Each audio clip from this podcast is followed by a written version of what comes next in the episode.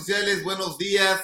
Gracias por sintonizar una nueva emisión de este programa que se pretende constituir como un espacio de comunicación y debate alternativo auspiciado por el Instituto Internacional de Ética Empresarial y Cumplimiento que preside nuestro amigo Gustavo Martínez Mancera.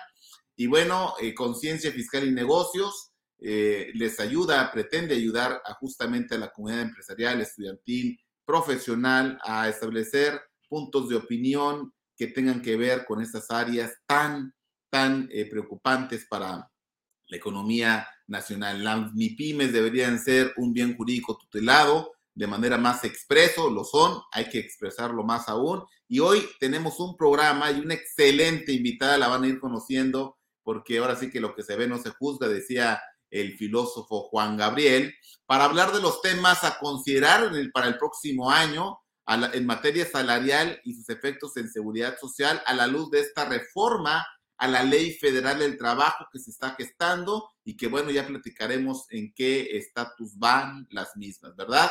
Estamos en la campaña Días de Inspiración que el Instituto Internacional de Ética Empresarial y Cumplimiento promueve. Y bueno, eh, quisiéramos agradecer también a nuestros patrocinadores que se suman a esta campaña Defraud Explorer, Sepia Vision, Tecnología aplicada a los impuestos y Auditul, la red global de conocimientos en auditoría y control interno. Bien, ¿quién es Gisela Beirana Guevara? Vamos a presentarla porque ella es muy modesta y no les gusta eh, hacer mucha pompa de lo que de su gran trayectoria profesional. Ella actualmente es presidente de la Comisión de Seguridad Social de la región centro istmo peninsular del Instituto Mexicano de Contadores Públicos, una de las cinco regiones del Instituto Mexicano dentro de México. Vaya, para los que nos siguen en otros países, hay que decir que esta transmisión queda en redes sociales. Por favor, dejen sus comentarios, suscríbanse a nuestras redes sociales, activen las notificaciones y por favor compartan esta transmisión si creen que les de utilidad. Gisela Virana Guevara es contador público egresado de la Universidad Cristóbal Colón en Veracruz, México obtención de grado de maestría de, en el, de impuestos, perdón, maestro en impuestos por el Instituto de Especialización para Ejecutivos. También es abogada egresada de la Universidad del Valle de México, especialista en sueldos y salarios, lo van a ver, especialistas también en derecho laboral. Dentro de su experiencia profesional, por supuesto, tiene su propia firma, eh, Beirana Consultores y Asociados, en materia de seguridad social y payrolling, eh, muy importante para las personas que eh, vienen de, otros países y quieren esos servicios, asesor y consultor en materia de seguridad social, asesor y consultor en materia de sueldos y salarios, por supuesto, y tiene todas las credenciales debidas ante las instancias federales y locales para dictaminar eh, para efectos del Seguro Social, Infonavit, las contribuciones estatales, y bueno, también tiene el despacho eh, de registro ante la Administración General de Autoría Fiscal Federal del Servicio de Administración Tributaria.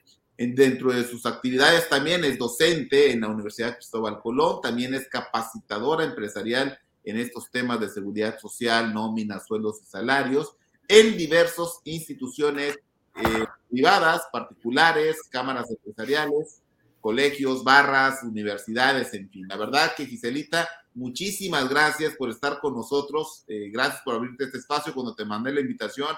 Sí, pues vamos a checar agenda y porque andas como como gato boca arriba, ¿verdad? Viendo ahí todo, sacando las peripecias de, que tus actividades te demandan. Giselita, buenos días.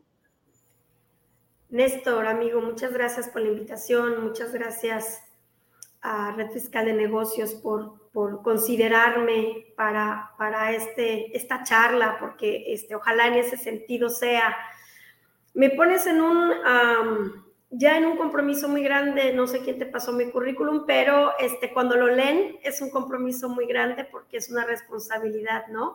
Que tenemos.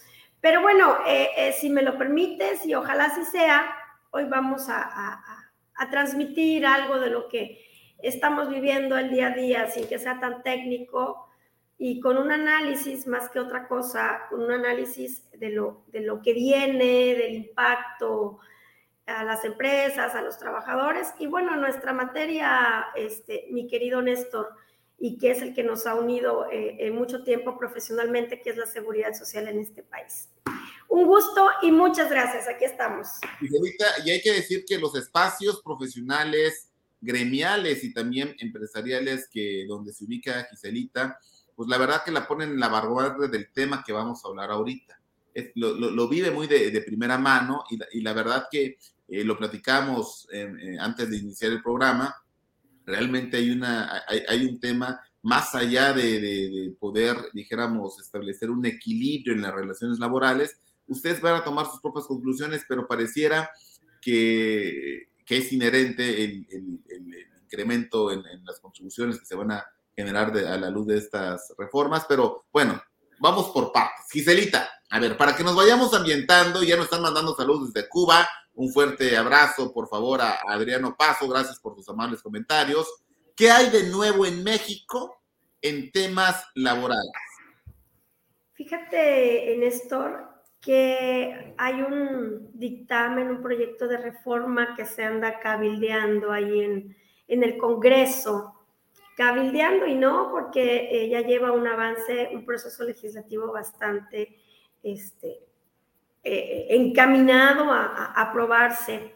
Se presenta un proyecto de reforma en teoría, y digo en teoría porque ahorita lo vamos a analizar desde todos los puntos de vista, si me lo permiten, eh, que eh, va a favor de los trabajadores y este proyecto lo llamaron del descanso digno, del descanso digno a la fuerza laboral en este país, y que consistía o consiste básicamente en tres puntos, ¿no? Eh, el incremento de los días de vacaciones a los trabajadores en México, la reducción de la jornada laboral, ¿no? De 8 a 7 horas, que es aquí en México, de jornada diurna, de 7 a 6 horas la nocturna, y la mixta por consecuencia también. Y una más que era eh, a los papás que ahora se involucran más eh, cada día más en, las labores domésticas los permisos de paternidad, ¿no? Que tenemos eh, hoy en día, en la reforma laboral del 2012 se les otorgó por primera vez en México. Yo sé que estamos más atrasados que los países europeos que les dan tres meses de, permiso por paternidad, ¿no? Aquí logramos cinco días en 2012. Este proyecto de reforma, este dictamen de reforma, este, eh, pretende o pretendía eh, ampliarlo a 20 días laborales al permiso de paternidad. Entonces, eh, eh, vamos, de intención social y de intención en temas laborales, me parece bien intencionado, me parece algo que en teoría es a favor de los trabajadores. Sin embargo, yo considero que hay otros aspectos a considerar que lejos del que parece que va a beneficiar, podría perjudicarnos. ¿Y en qué sentido? Antes de continuar, estos tres puntos, Néstor, del descanso digno, básicamente el único que ha prosperado es el del incremento de las vacaciones, este, a lo que actualmente dice la ley laboral aquí en México. Para los que nos ven desde Cuba o desde otros países, este, aquí en México el primer año de trabajo eh, se tienen seis días, actualmente se tienen seis días de descanso el segundo año ocho días, se van incrementando consecutivamente, ¿no? Esta reforma propone que a partir del primer año, en vez de seis, sean doce. Si te das cuenta, el impacto es tremendo, prácticamente se duplican los días de descanso, ¿no? Que se pretende tener. Y hay otro factor más que se le está sumando a esta propuesta de reforma, y es un factor eh, eh, que va a traer temas en cuestiones administrativas internamente y que te dice que deben de ser consecutivos. Entonces, eh, imagínate dentro de las industrias, ese ingrediente está bien interesante también. Este, dentro de las industrias, el cubrir 12 días consecutivos de trabajo de ausencia de uno o varios trabajadores va a implicar otros temas que lejos de lo que nosotros platicamos siempre, que son los impactos fiscales y los impactos financieros en las empresas, va a tener otro tipo de connotación y que deberá tenerse muy presente. Entonces, eh, creo, no sé si coincidas, Néstor, que es de relevancia esta, este proyecto que se anda cabildeando por aquí y que, y que sin duda y que creemos, ahorita les, les comparto otra información, este, entrará en vigor a partir del primero de enero del 2023.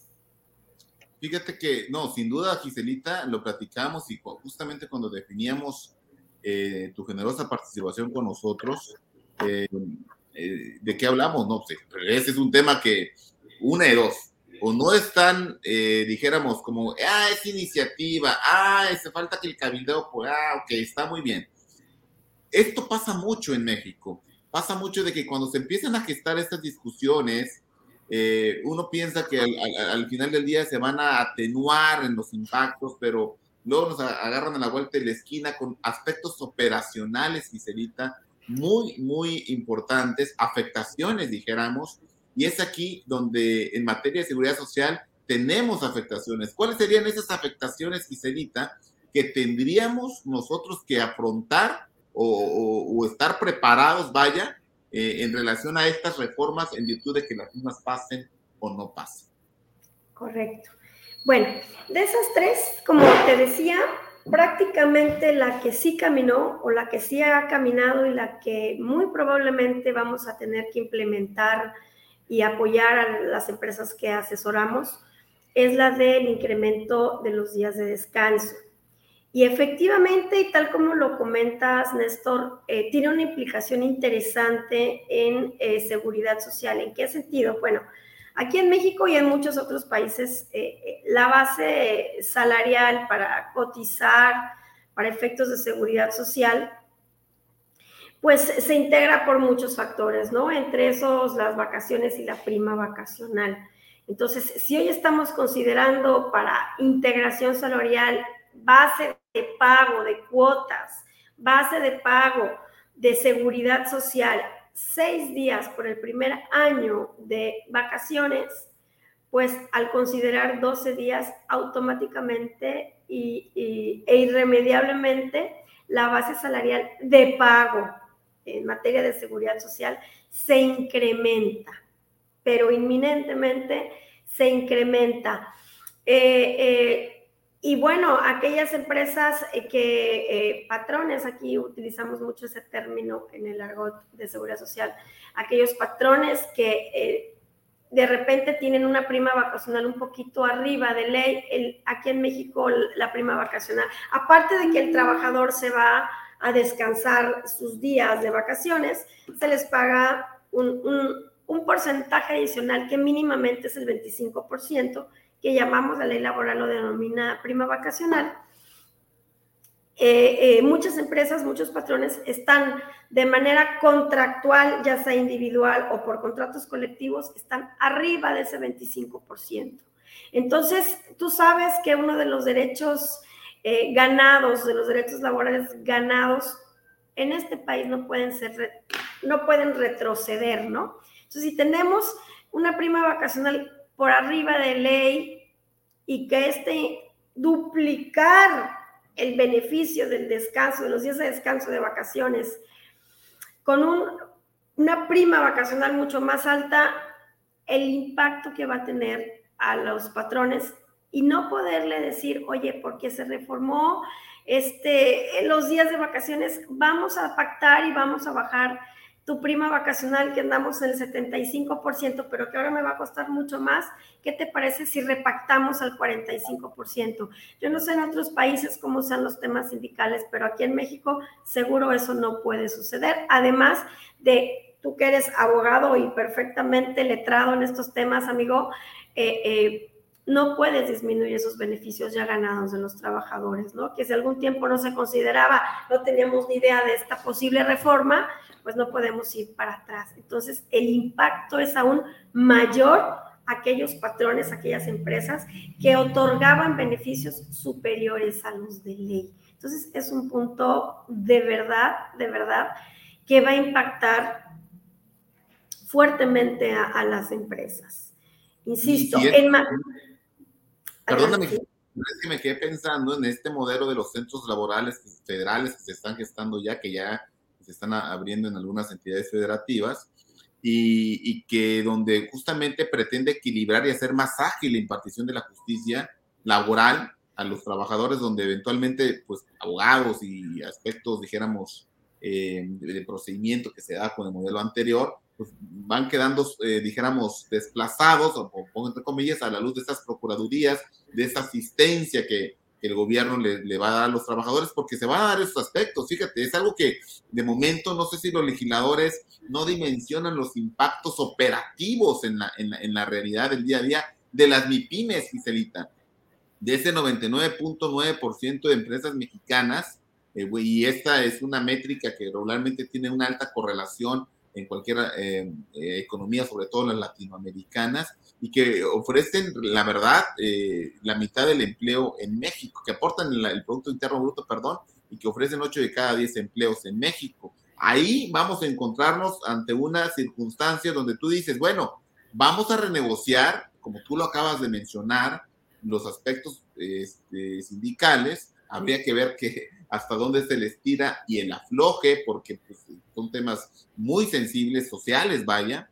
Y, en el último de circunstancias, decir que también a ellos les va a causar más cuotas al incrementar su salario de base de cotización, porque pues, también ellos van a tener que pagar un poquito más. Realmente la cuota obrera no es tan alta eh, eh, en el impacto, pero finalmente van a ir pagando un poco más también ellos, no solo es el patrón, aunque lleva, dijéramos, no menos del 90% de la carga eh, eh, total de, las cuotas del Seguro Social, ¿verdad? Este, fíjate, eh, el, punto, el punto, Néstor, y lo acabas de decir, es el momento en el que se pretende implementar o, o, dar hacia adelante esta reforma.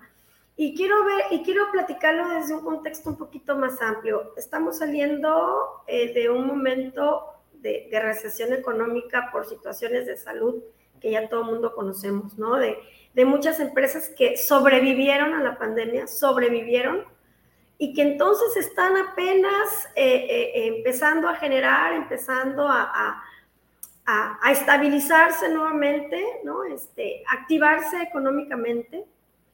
Entonces, eh, de repente te viene el incremento de, días de descanso de los trabajadores, un, tema interno que tendrán que resolver administrativamente, un incremento en consecuencia en cuotas o patronales, en donde estamos en un momento en México, esto es a nivel mundial también, de inflación, de inflación. Este, ayer cerraron los, los índices en 8.6, si estoy mal me corriges, por favor, 8.6 acumulado en el año el gobierno dice que vamos a cerrar en 8, bueno, ya estamos en 8.6, tendría que haber deflación.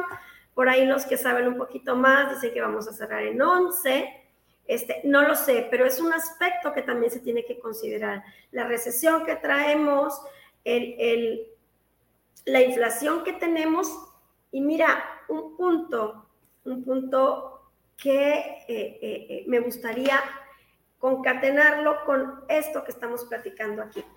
En México, para aquellos amigos que nos ven desde, otro, desde otros países y los que nos ven aquí en México, no podemos ver esta reforma de manera aislada. Ah, bueno, pues ¿por qué tanto problema, no? Se incrementan los días, cubrimos al trabajador, si hay que pagar más cuotas, pues las pagamos y tan, tan. No, estamos hablando de un aspecto económico complicado a nivel mundial. Estamos hablando de un aspecto inflacionario tremendo y en México a lo que voy es que cada año se incrementa el salario mínimo, cada año. A partir de este nuevo gobierno que llevamos por el cuarto año, ha habido un trabajo eh, de, pues, desde mi punto de vista, de los mejores aciertos o de los pocos aciertos que ha tenido, es un criterio personal, que ha tenido este gobierno es el de eh, incrementar y de igualar y de mejorar los salarios mínimos en México, que de verdad eran deplorables, ¿no? Entonces, en ese, en ese sentido de incrementarlos e igualarlos, ha traído ciertas consecuencias y las consecuencias son lógicas. Muy bien, el primer año, el segundo año de, incrementar e igualar, que bueno, que si los ves desde el punto de vista empresarial, pues trae temas financieros importantes y que sabemos que nos lleva muchas veces a la informalidad, manejar nuestro personal a través de la informalidad. Pero ya en un tercer y cuarto año, y más en este momento que estamos viviendo temas inflacionarios, un incremento al salario mínimo conlleva más inflación. Y no es difícil, no necesitamos ser economistas. Yo, yo no entiendo muchas veces los temas económicos, pero si tú subes la mano de obra, en consecuencia se incrementa absolutamente todo lo demás, lo que trae consigo un bucle, un, algo escalonado y automáticamente eh, eh, se crea más inflación. Es algo que en este momento el gobierno de verdad está midiendo, está cabildeando, está diciendo hasta dónde.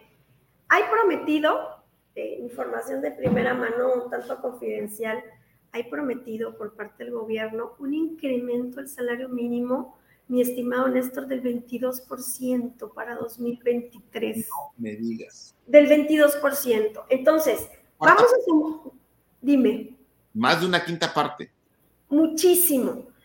Eh, eh, vamos a ver el incremento en cuotas. Aparte hay otro temita que también quiero compartirte. Les quiero compartir en materia de seguridad social y, que tiene impacto financiero, impacto económico dentro de las organizaciones de cualquier tamaño y que no estoy segura que lo vayan a aguantar. La promesa es el 22%. Por ahí los analistas políticos y económicos y el sector empresarial está allí tratando de convencer que no es conveniente, aunque parezca que sí, no es conveniente por el efecto inflacionario llegar a tanto. Están hablando de que, vaya, el incremento ideal sería un incremento de un dígito, que no va a ser posible. también hay que saber leer los temas electorales y los compromisos sindicales que, existen aquí y en todos lados, ¿no? Al parecer, eh, eh, ese, lo más que se podrá lograr de ese 22% prometido será un 15 o un 16%. Ojalá estemos platicando en enero, honesto, y que digamos, oye, fue del 9% y, y aunque no hubo incremento salarial, pero pues tampoco hubo inflación, y entonces las empresas se van a poder seguir manteniendo, ¿no? Oye, pero... ¿No? No, lo, estás diciendo con, un gran atino y la verdad que quiero dejar algo bien en claro. No es que estemos en contra de que incremente el salario mínimo, no.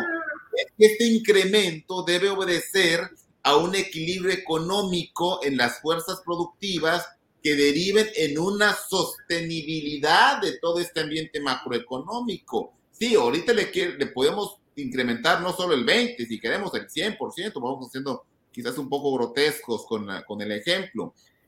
Pero no se trata de eso porque tú lo comentaste también. Sí, pero es que al final del día los salarios son insumos, son costos que se reflejan en, en un producto terminado o en un servicio que se ofrece. Entonces, si incrementan los insumos, es claro que naturalmente va a haber un efecto inflacionario que no va a ser posible sostener. Y aquí te quiero comentar una experiencia personal y además lo hemos visto a la luz de las noticias y evidentemente en el ámbito público. Ya hay muchas empresas que han entrado en problemas de impagos, de insolvencia, eh, y que son empresas que están relacionadas justamente eh, con financiamientos que atienden a esos sectores más bajos de la población, que muchas veces son autoempleados, pero también muchas veces son de esas personas que ganan un alto, y no sé si tengan las cifras a la mano, a lo mejor te pongo una calamidad, pero ya ves que el IMSS tiene una tablita donde te va diciendo por cuántos salarios mínimos va haciendo, están afiliados los trabajadores. Y me parece que el 70%, si no mal recuerdo, porque es, una, es algo que se, que se, pues, que se repite periodo con periodo, eh, eh, ganan entre dos y tres salarios mínimos. Eh, dos, dos salarios. Bueno, tienes esa, esa cifra, Giselita y todos los amigos de la Cross, que tenemos bastantes, la verdad, les mandamos esta invitación y si nos están viendo, un cordial saludo a todos los amigos. Se analiza al interior de las comisiones técnicas del Instituto Mexicano de Contadores Públicos, porque la verdad, vamos viendo dónde está la mayor base de incidencia en las cuotas sobre sociales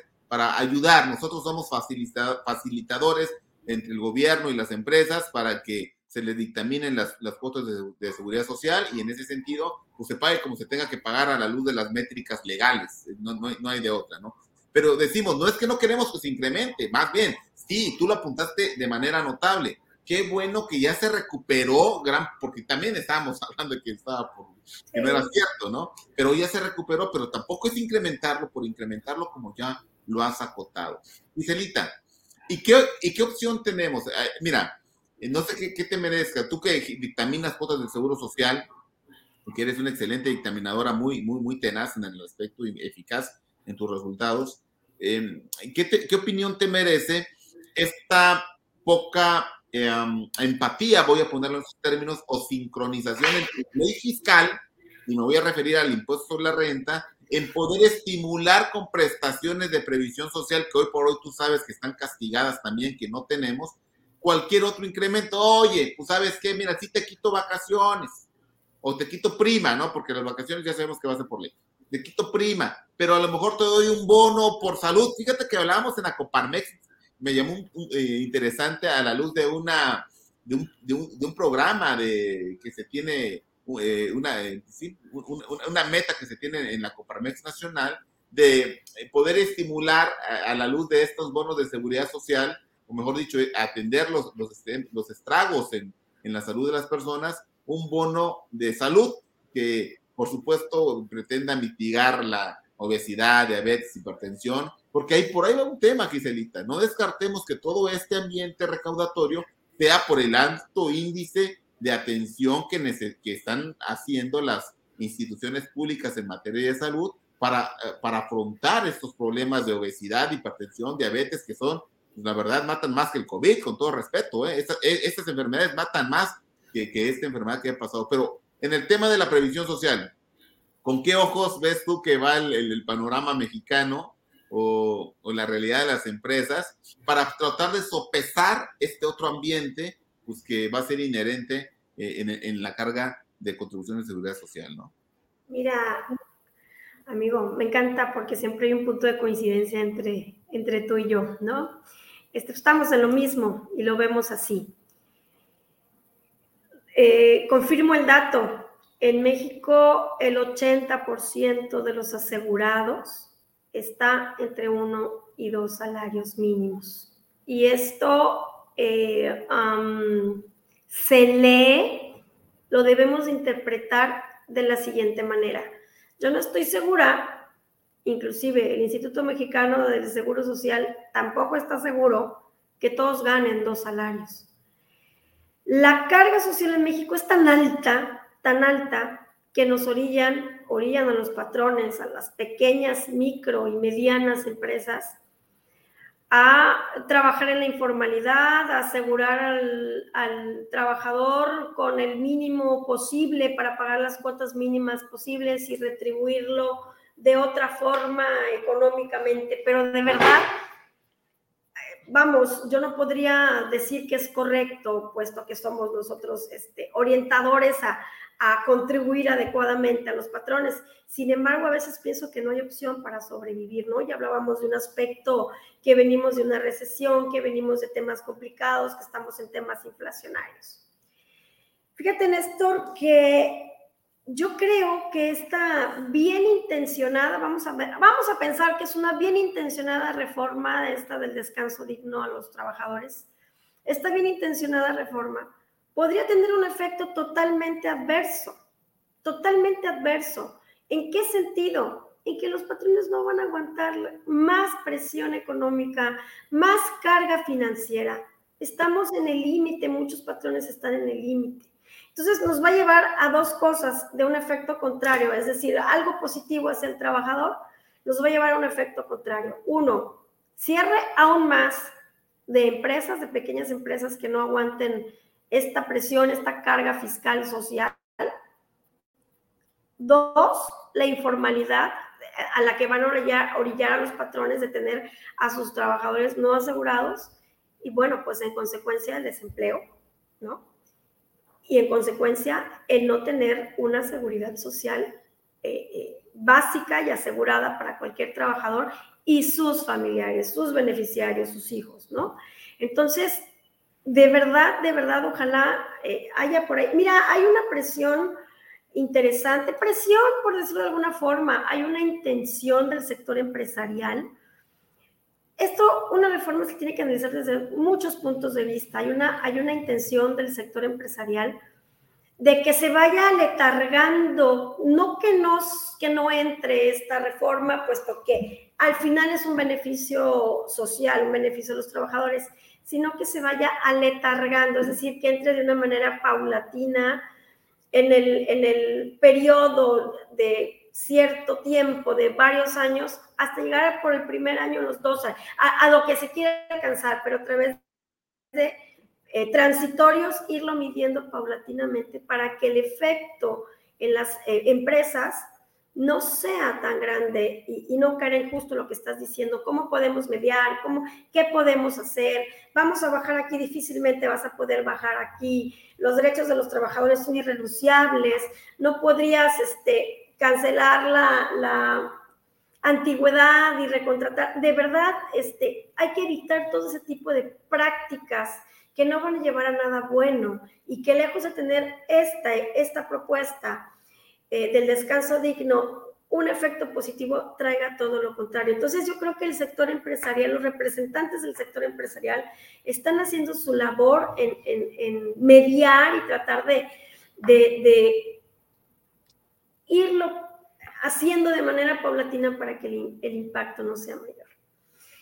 Y Néstor, me voy a permitir este, vamos, estamos comentando, no estamos siendo voceros de malas noticias, ni mucho menos, estamos tratando de hacer un panorama amplio, ¿no? De, lo que va a pasar.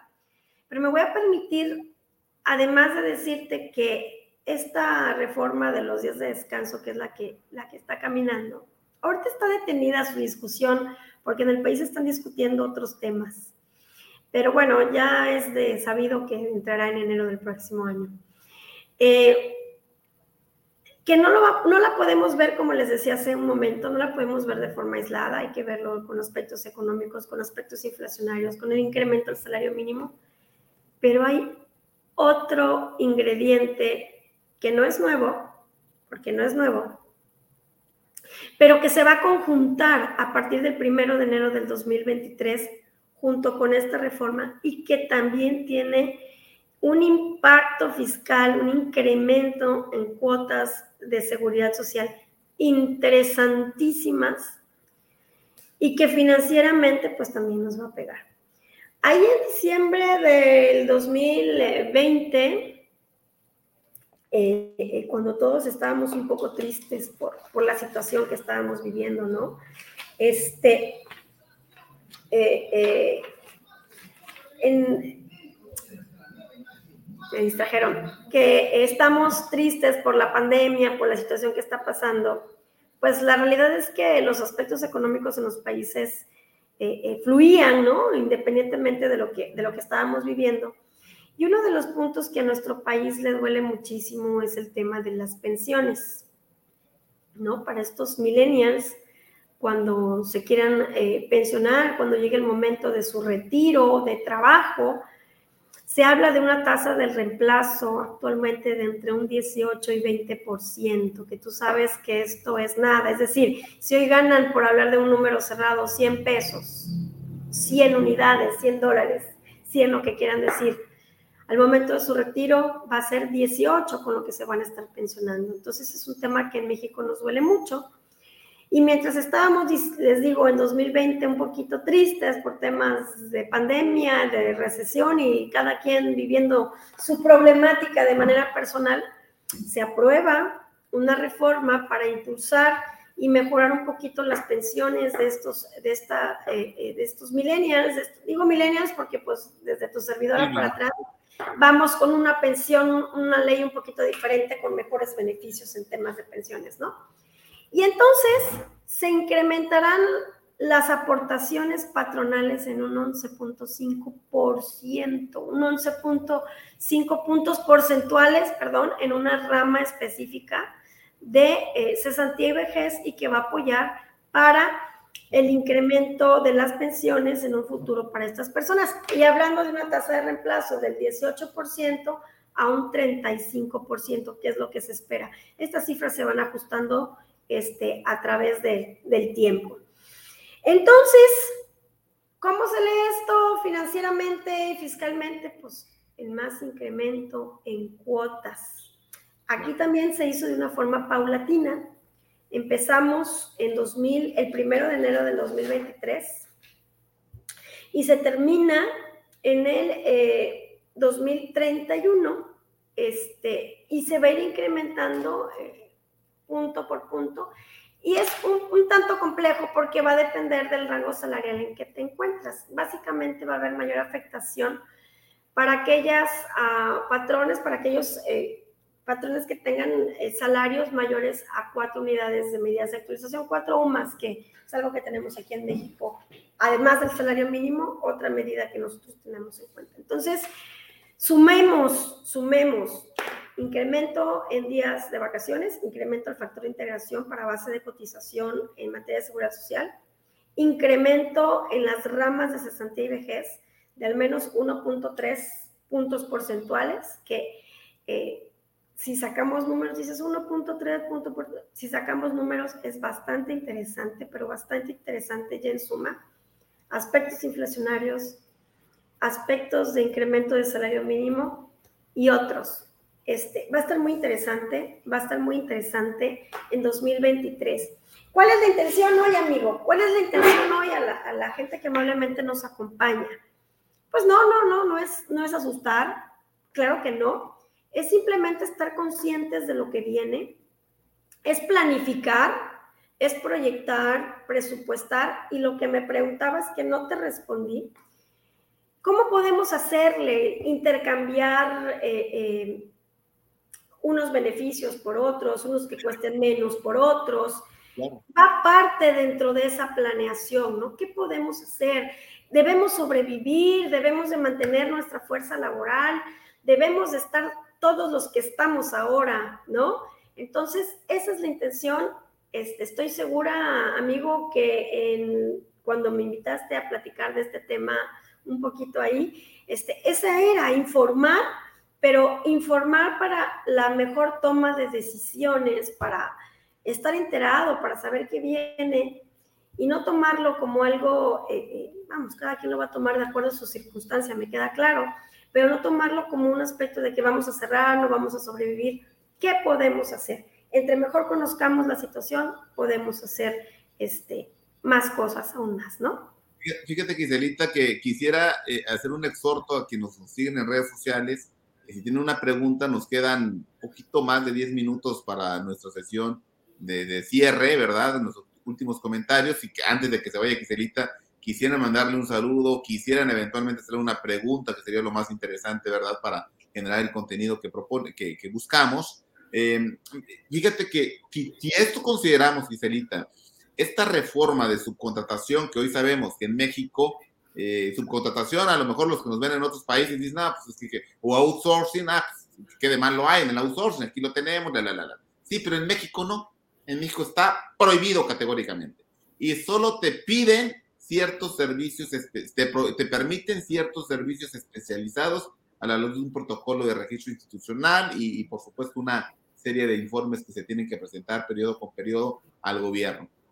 Pero si a esto sumamos que esta, esta reforma de, de, subcontratación, que la última, que han habido varias, eh, bueno, la última importante, que, que, eliminó el régimen y que permite servicios especializados, pero que buscaba sustancialmente, Giselita, que las empresas, las que generaban la riqueza, las, las que eran el centro de utilidades en un momento dado, recontrataran a todo el personal que eventualmente estuvo disperso por todo este, en este periodo de, permisividad, vamos a ponerlo con esos términos, ¿no? Que la ley lo permitía.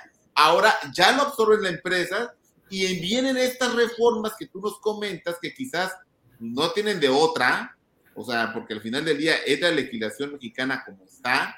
Yo no sé si eso abona mucho la competitividad de México respecto de otros países.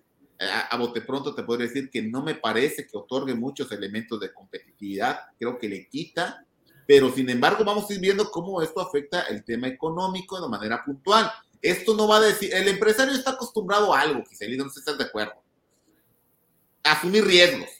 Y va para adelante, o sea, y va para adelante porque es un factor de resiliencia empresarial, posiblemente esa resistencia de, tengo que hacer algo, no me voy a quedar en lo estrictamente operativo, que es pues, un tema jurídico que puede redundar en tema importante si me despido de manera imprudente, de manera más aún dolosa, intencional, pero de manera imprudente, hay que ponerle toda la atención porque por ahí te quería yo hacer la siguiente pregunta. ¿Y tú cómo ves, Giselita? Ya con este contexto, lo que nos has dicho, que la verdad, qué bueno que lo contaste porque este periodo de transición, esta vacatio leyes que habíamos dicho de, de, cuando se incrementó este, esta cuota a la, la vejez y el momento que va a empezar a aplicar, que es 2023, que ya nos agarró la vuelta de la esquina, quizás muchos no lo tendríamos en mente todavía, hay que ponerlo en contexto con la nueva reforma que se está planteando.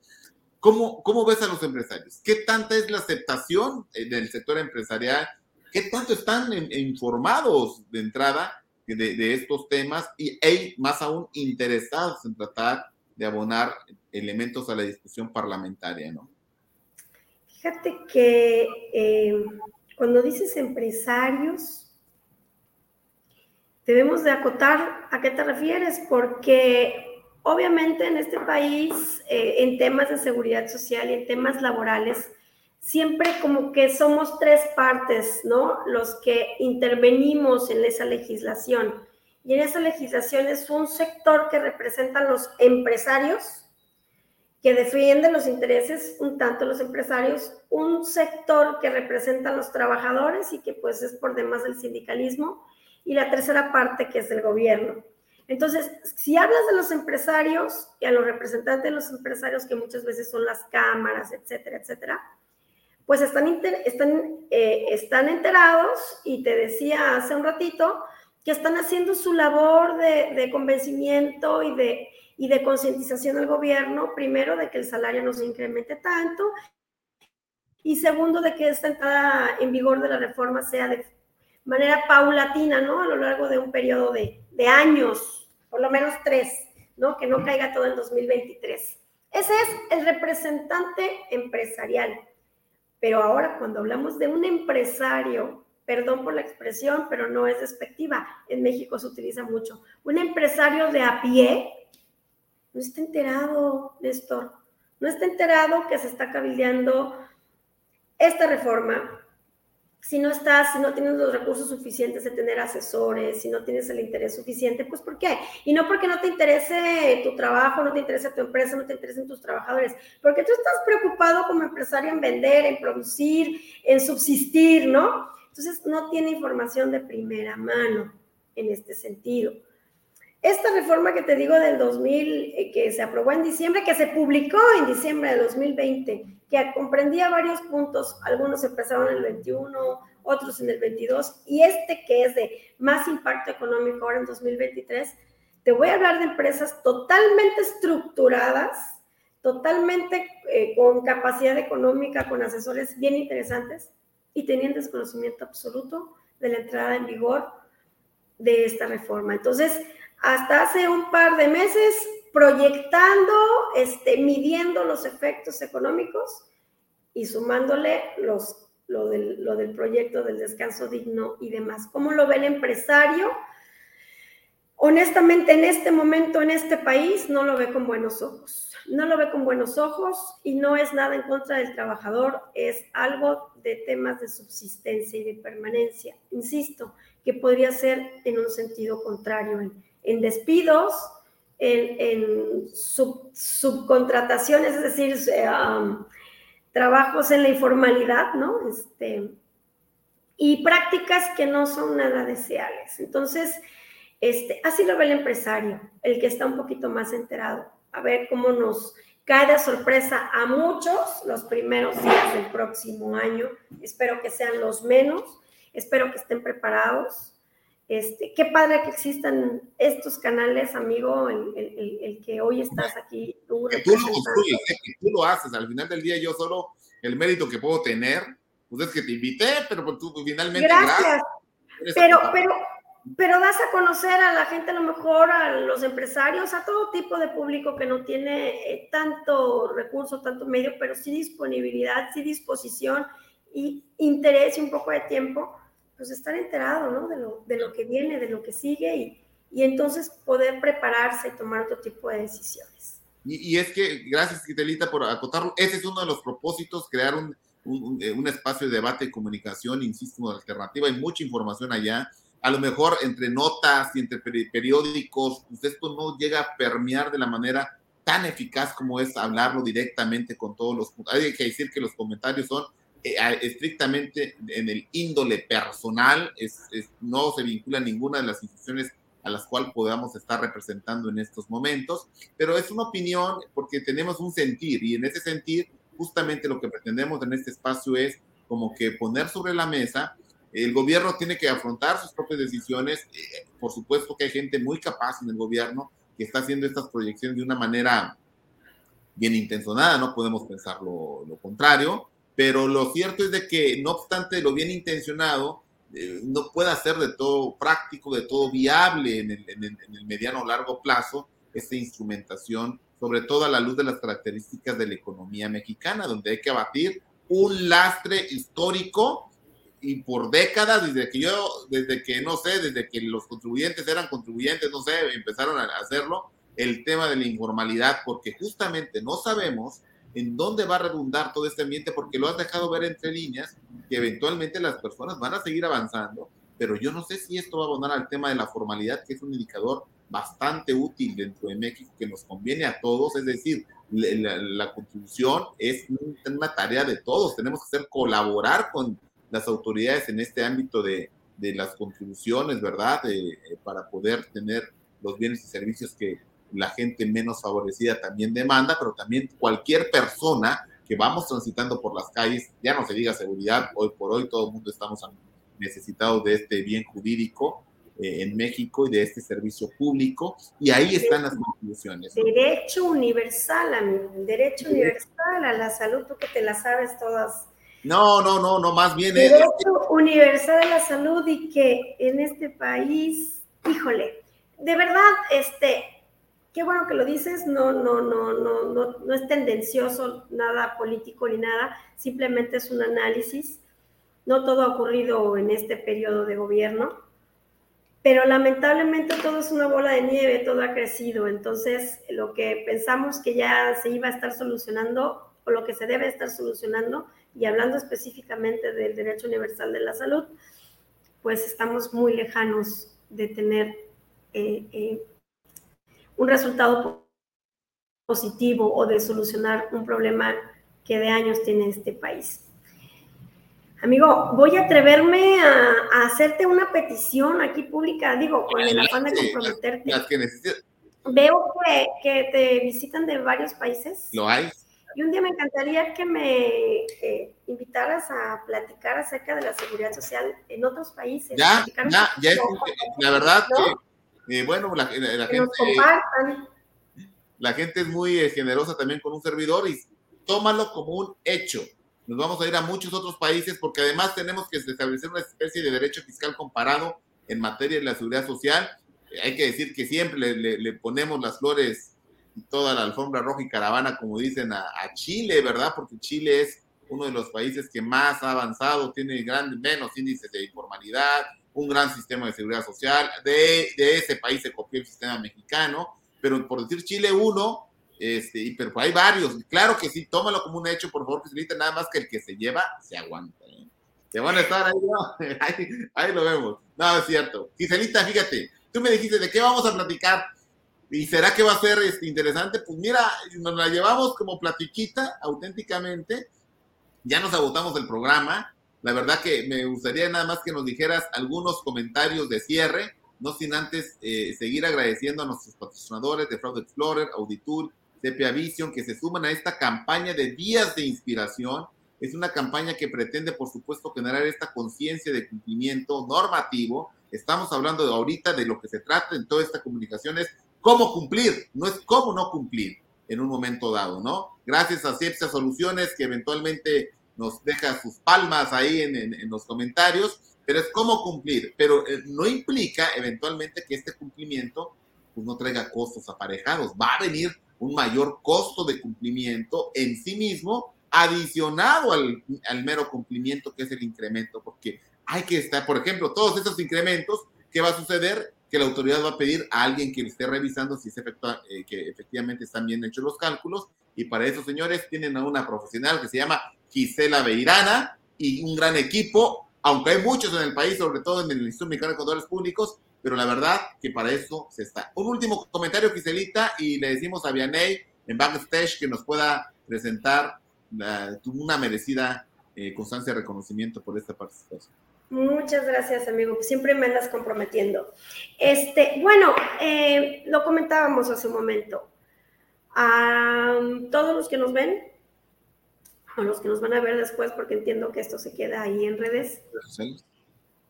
Solamente decir, reiterar, es un tipo dicho, es un tipo comentario que aplica en todos los ámbitos eh, de la vida, pero en este punto en específico es muy importante. La información es poder. La información es poder. Entre mejor estemos informados, entre mejor estemos asesorados, entre mejor conozcamos los temas, podremos tomar mejores decisiones. Y eso nos va a llevar en un periodo de tiempo corto, mediano, largo, lo que sea necesario, a subsistir eh, eh, hablando eh, en el sector empresarial, a subsistir como empresario, a poder afrontar todos los cambios que, que, las legislaciones diversas nos van a imponer siempre. Y eso va a suceder y que pareciera recaudatorio, que pareciera social, sea el origen que sea, debemos estar preparados, debemos tener conocimiento, debemos asesorarnos, debemos enfrentarlos y sobre todo debemos subsistir y subsistir bien. La información es poder y es lo único que, me gustaría dejar así sobre la mesa. Sigan, por favor, el canal. Pero un gran poder conlleva a una gran responsabilidad, ya lo dijo el tío Ben, no es cierto, lo dijo Ben. Sigan por favor el canal, dejen sus comentarios, ya saben los cinco, ¿no? Pues sigan al canal, suscríbanse, activen las notificaciones, compartan, denle me gusta y dejen sus comentarios para que el algoritmo de toda esta red social pues pueda ubicar a este contenido como primera mano, ¿verdad? Pero bueno, Giselita, permíteme leer este eh, muy, muy sentido reconocimiento con, con, la gran gratitud que te podemos externar desde el Instituto Internacional de Ética Empresarial y Cumplimiento, Un Mundo de Innovación con Integridad 2022 para otorgarte este reconocimiento a ti, Giselita Beirana Guevara, por tu participación como ponente en la iniciativa internacional Días de Inspiración en el programa Conciencia Fiscal y Negocios, celebrado en línea el día de hoy, 25 de octubre, desde las 11.30 horas y hasta los minutos que nos lleve, con el tema 2023, salarios y seguridad social.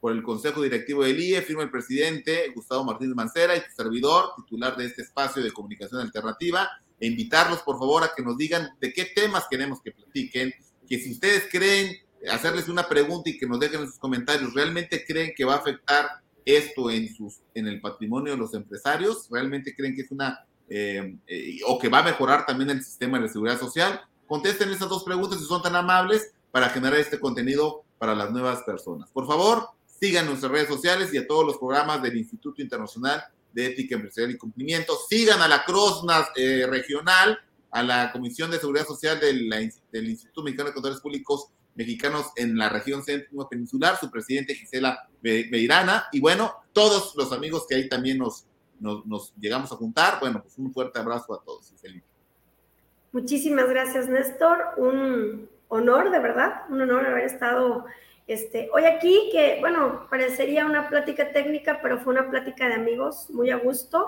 y espero que haya sido de, verdad de utilidad con una persona que haya creado un poco de conciencia, que haya cambiado un poquito su perspectiva de negocio, es satisfactorio para mí. Giselita, pero es importante, ¿dónde te pueden encontrar, Giselita? Es muy importante que nos digas eso, en redes sociales, en un teléfono, un correo electrónico? ¿Dónde, qué, dato quieres dar de contacto, por favor? Ok, te voy a dar mi, mi eh, correo electrónico. Amigo, yo no soy muy de redes, eh, de verdad no lo soy. Este, tengo la fortuna de que me invitan a participar en muchos foros, en, ahí estoy colgada en YouTube, no sé en qué tanto, pero eh, no, no, no, no tengo redes, pero sí te voy a compartir mi correo electrónico, que es Gisela arroba beiranaconsultores.com. No sé si lo pueden escribir por ahí. A ver, lo, con mucho gusto estoy a la orden de cualquier persona que tenga algún comentario adicional, alguna inquietud, con muchísimo gusto. Me, me, preguntaban eh, que mi firma en donde colaboro, en dónde está. Y ahora sí voy a dar una respuesta como un poquito religiosa, ¿no? Correcto, correcto. ¿Está bien tu correo? Eh, Gisela arroba beiranaconsultores.com. Es correcto, sí. ¿Y dónde está tu firma? Está en todas partes. Hoy en día, amigo, este, el espacio que ocupamos es, los clientes están, eh, gracias Jessica, los, los clientes están en todos lados, ¿no? Las consultas están en todos lados, entonces, este, pues ahí estoy a sus órdenes. Pues entonces ya saben, si necesitan un servicio de payroll, Giselita Beirana y Beirana Consultores lo tienen. Muchas gracias, sintonícenos en nuestro próximo programa, por favor. Vamos a hablar de la evaluación, permítanme, también es muy importante. ¿De qué vamos a hablar el próximo programa? Aspectos prácticos en la evaluación de intangibles. Vamos a invitar a un gran amigo, eh, socio de una gran eh, eh, compañía de consultoría, se llama de Arcanto, él es Víctor Manuel Vázquez Ávila. Vamos a hablar de esos aspectos prácticos en la evaluación de intangibles. Vamos a hablar de los aspectos de negocio, vamos a hablar de los aspectos, evidentemente, fiscales comentados ahí para ver qué puedan hacer, ¿verdad? Un fuerte abrazo, señores. Dios los bendiga. Muy buenas tardes. Gracias.